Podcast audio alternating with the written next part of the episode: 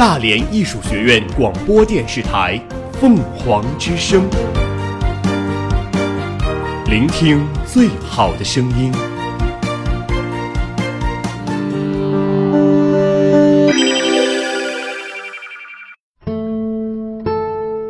斑斓喧闹的世界里，我们与文字的相识、相知、眷恋与重逢，构成了我们精神世界的宁静、平和。抒发与思考，细雨柔声，续情成集。这里是凤凰之声呢喃集序。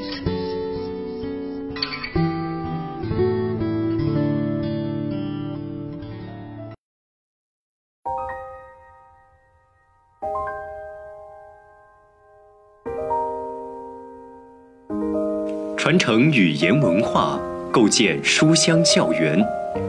听众朋友，大家好，欢迎收听《凤凰之声》呢喃集序。平凡的世界里，总有那么不平凡的人；平凡的爱情里，总有那么多不平凡的理解和牺牲；平凡的生活里，却发生着那么多不平凡的故事；平凡的人群里，却有那么多不平凡的付出。生在这个平凡的时代，你是否对自己的前路有所迷茫呢？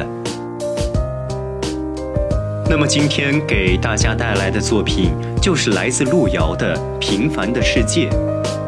作家陈忠实曾评论这本书说：“平凡的世界是茅盾文学奖皇冠上的明珠，激励千万青年的不朽经典，最受老师和学生喜爱的新课标必读书。”路遥获得了这个世界里数以亿计的普通人的尊敬和崇拜，他沟通了这个世界的人们和地球人类的情感。作者路遥原名王卫国，是个地道的陕北人。他曾经还写过长篇小说《人生》。在二十世纪八十年代中后期，各种文学新思潮风起云涌。有人认为，路遥在这篇小说中使用的创作手法早就已经过时了，但是路遥还是坚持创作，最终完成了这篇百万字的巨著，为中国现代文学画下了属于自己浓墨重彩的一笔。在当时的时候，路遥为了完成这本小说，准备了三年，创作了三年，扩充视野，掌握资料。在自己的家乡黄土高原过着种田锄地的平凡生活。与此同时，他还奔波于社会各阶层来体验生活。最终，由于过度劳累，1992年的时候因肝硬化腹水医疗无效，在西安逝世，年仅42岁。哪怕是平凡却固执地做着一件事，最终的结果或许也足以震惊世人了。有句诗这样说：“开花如米小，也学牡丹开。”当千千万万次平凡累积起来之后，开出的花朵，或许也足以让世界有所改变了。《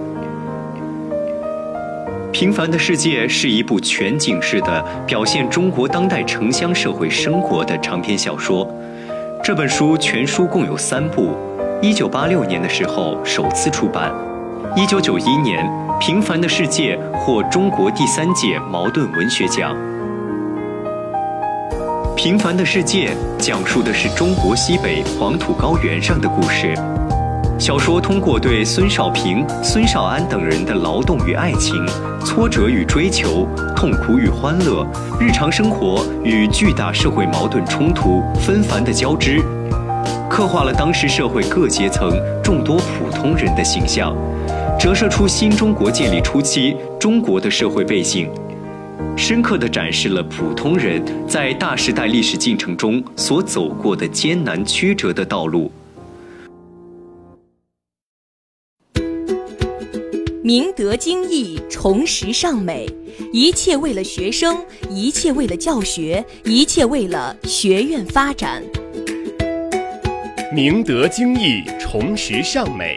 一切为了学生一切为了教学一切为了学院发展。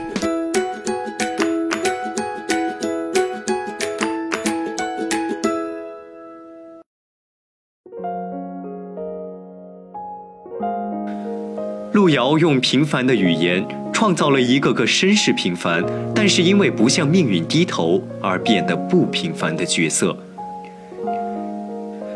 书的第一部，书的第一部主要写了1975年的时候，农民子弟孙少平到元溪县高中读书，他贫困自卑，后对处境相同的地主家庭出身的郝红梅产生了情愫，在被同班同学侯玉英发现并当众说破后，与郝红梅关系渐变恶劣，后来郝红梅却与家境优越的顾养民恋爱了。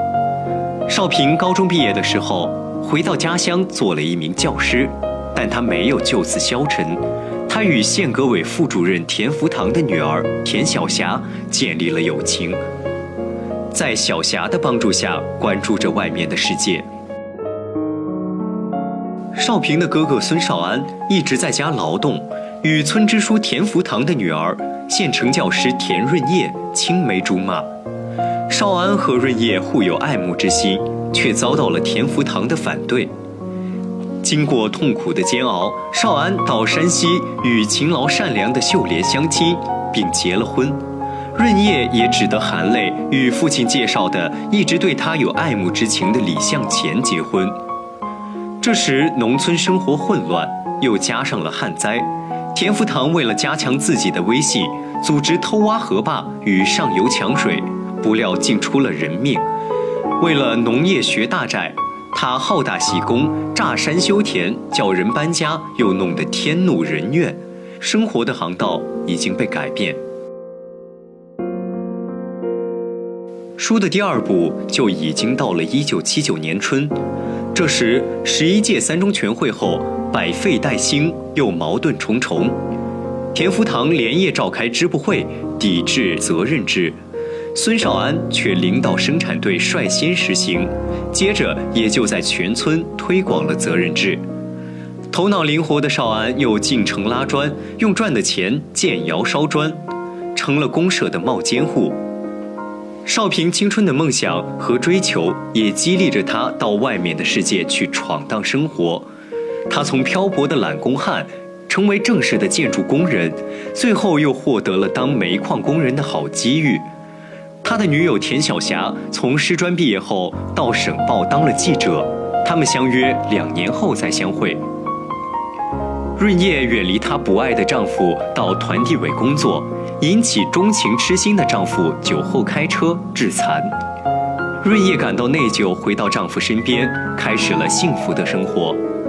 她的弟弟润生也已长大成人。他在异乡与命运坎坷的郝红梅邂逅。终于，两人结为了夫妻。往昔主宰全村命运的强人田福堂，不仅对新时期的变革抵触，同时也为女儿、儿子的婚事窝火，加上病魔缠身，弄得焦头烂额。第三部主要写了1982年的时候，孙少平到了煤矿，尽心尽力干活，从学生成了一名优秀工人。可是。就在孙少平与田晓霞产生强烈感情的时候，田晓霞却因在抗洪中采访，为抢救灾民光荣的牺牲了。后来田福军给孙少平发了封电报，少平悲痛不已。少安的砖窑也有了很大的发展，他决定贷款扩建机器制砖，不料因技师根本不懂技术，砖窑蒙受了很大的损失。后来，在朋友和县长的帮助下，再度奋起，通过几番的努力，终于成为了当地社会主义建设的领头人。却没想到，少安的妻子秀莲在欢庆由他家出资的一万五千元扩建的小学会上，口吐鲜血，确诊肺癌。润叶生活幸福，生了个胖儿子。润生和郝红梅的婚事也终于得到了父母的承认，并添了可爱的女儿。二十七岁的少平在一次事故中为救护徒弟也受了重伤，英俊面容尽毁，却与少时玩伴金波之妹表白。少平为他的前途与自己的感情选择拒绝，他们并没有被不幸压垮。少平从医院出来，面对了现实，又充满信心地回到矿山，迎接他新的生活与挑战。路遥用朴实的语言，细腻地刻画了每一个角色。有物质匮乏，只有通过阅读才能找到生活意义的孙少平，从最简单努力做起，最终成功，时时挂念家人的孙少安，魅力聪慧，才华出众，拥有着独立自主的现代意识的田晓霞，当然也有在新时期思潮下不愿意改变自己思想的顽固派人物，每一个人物。路遥都用故事将他们的形象填充得如同真实存在一般饱满。书中不仅有着许多人生的哲理，在我们的思想还没有强大到自己能够完全把握自己的时候，就需要在精神上依托另一个比自己更强大的人。也许有一天，学生会变成自己老师的老师。这是常常会有的，但是人在壮大的过程当中的每一个阶段，都需要求得当时比自己认识更高明的指教，还有对当时社会现象的反应。有文化的城里人，往往不能想象农村姑娘的爱情生活，在他们看来，或许没有文化就等于没有头脑，没有头脑。就不懂得多少感情，可是实际也许和这种偏见恰恰相反。真的，正由于他们知识不多，精神上不会太分散，对于两性之间的感情非常专注，所以这种感情实际上更丰富，也更强烈。或许书本里面的语句很平淡，没有一点点的修饰，但是正因为这样，它也才更完美的用讲述的感觉，娓娓道出那个时期人们的生活状态和精神世界，成为了那个时期人们生活的真实写照。路遥通过《平凡的世界》这本书，折射出的不仅是当时的社会现象。还有他自己对当时社会的思考，对盲目人群的批判，对世间乱象的嘲讽。可以说，这本书虽然是用一个最客观的描写，但是却将路遥本人的思想表现得淋漓尽致。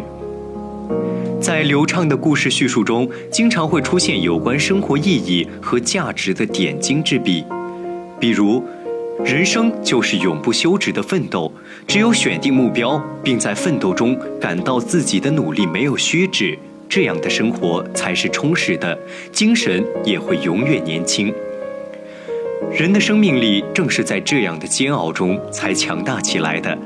想想看，当沙漠和原野用它严酷的自然环境淘汰了大部分植物的时候，少女般秀丽的红柳和勇士般强壮的牛蒡却顽强地生长起来。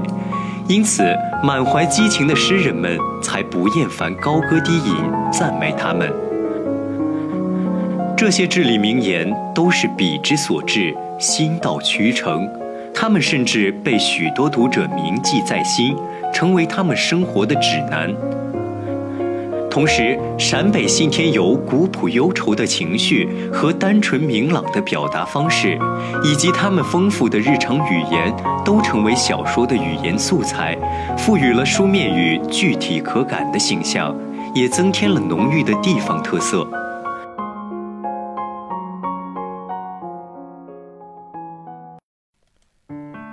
妈，我考上大学了。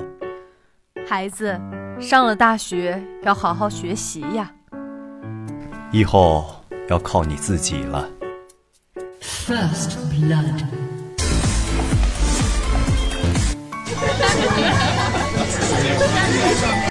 您是想要这样的生活呢？各位观众，晚上好。晚上好。今天是十月十二十六号，星期五，农历九月十八。欢迎收看新闻联播节。或是想要这样的生活呢？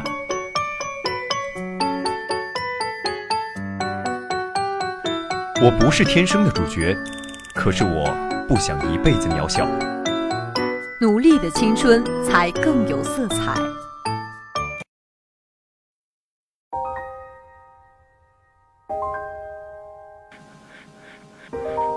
在作品成功之后中央人民广播电台联播了平凡的世界在许多的城市还出现了排队购买这部作品的现象。而由王雷、佟丽娅、袁弘、李小萌主演的同名电视剧，也是由这部作品改编而成。